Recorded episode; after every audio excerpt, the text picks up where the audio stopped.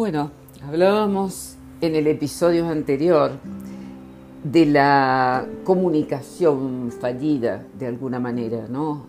Esa comunicación cargada de ocultamiento, de oscuridad, de silencio, de todo aquello que no quiero que se sepa, que se vea, que se escuche.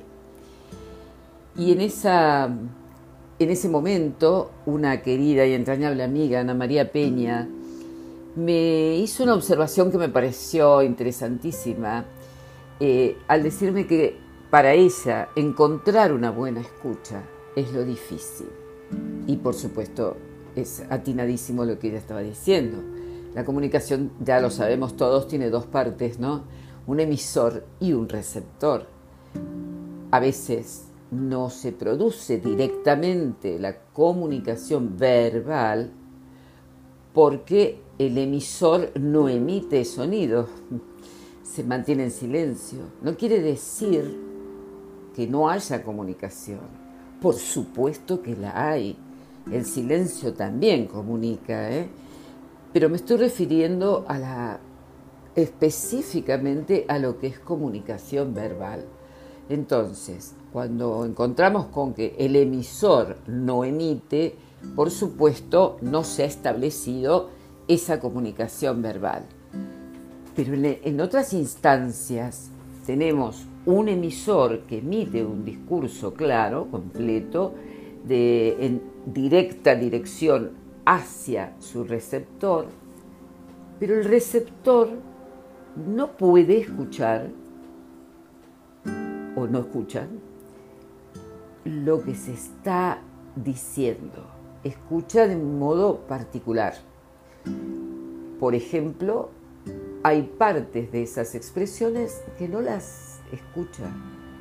Y no estoy hablando de un problema de sordera, digo, no las escucha. Las omite, su cerebro, su entendimiento opta por omitir ciertas partes de lo que se está expresando, por ejemplo.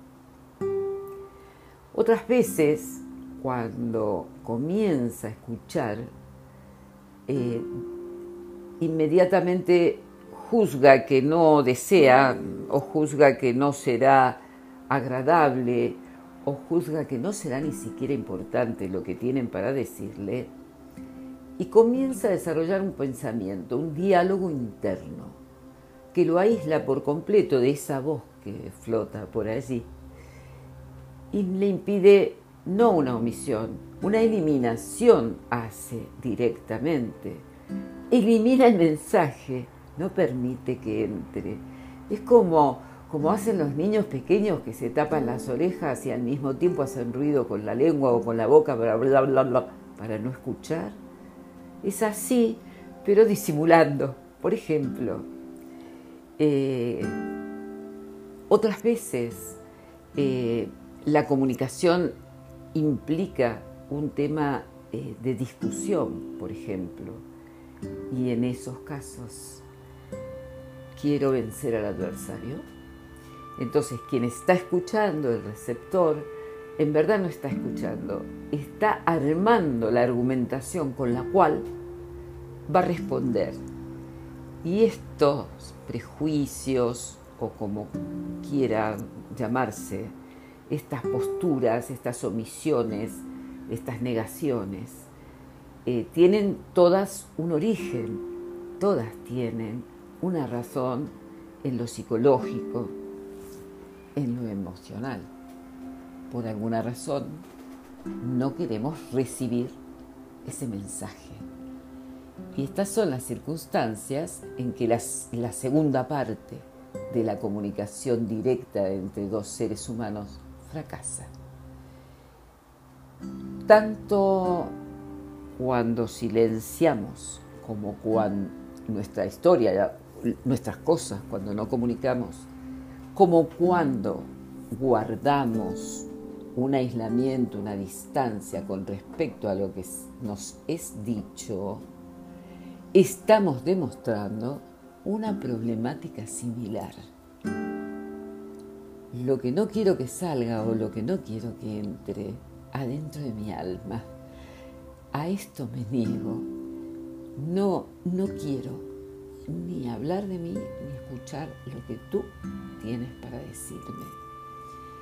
Por diferentes razones, eh, cada uno tiene la suya y cada, cada ser humano es un mundo propio y diferente al resto. Bueno, por diferentes situaciones, motivos o razones, alguien toma una de esas dos, o quizás las dos, posturas en la comunicación verbal con otra persona. Esto muchas veces no podemos comprender por qué nuestro interlocutor, sea emisor o receptor, toma esta actitud.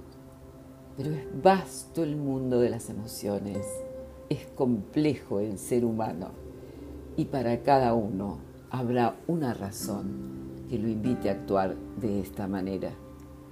¿No lo crees así?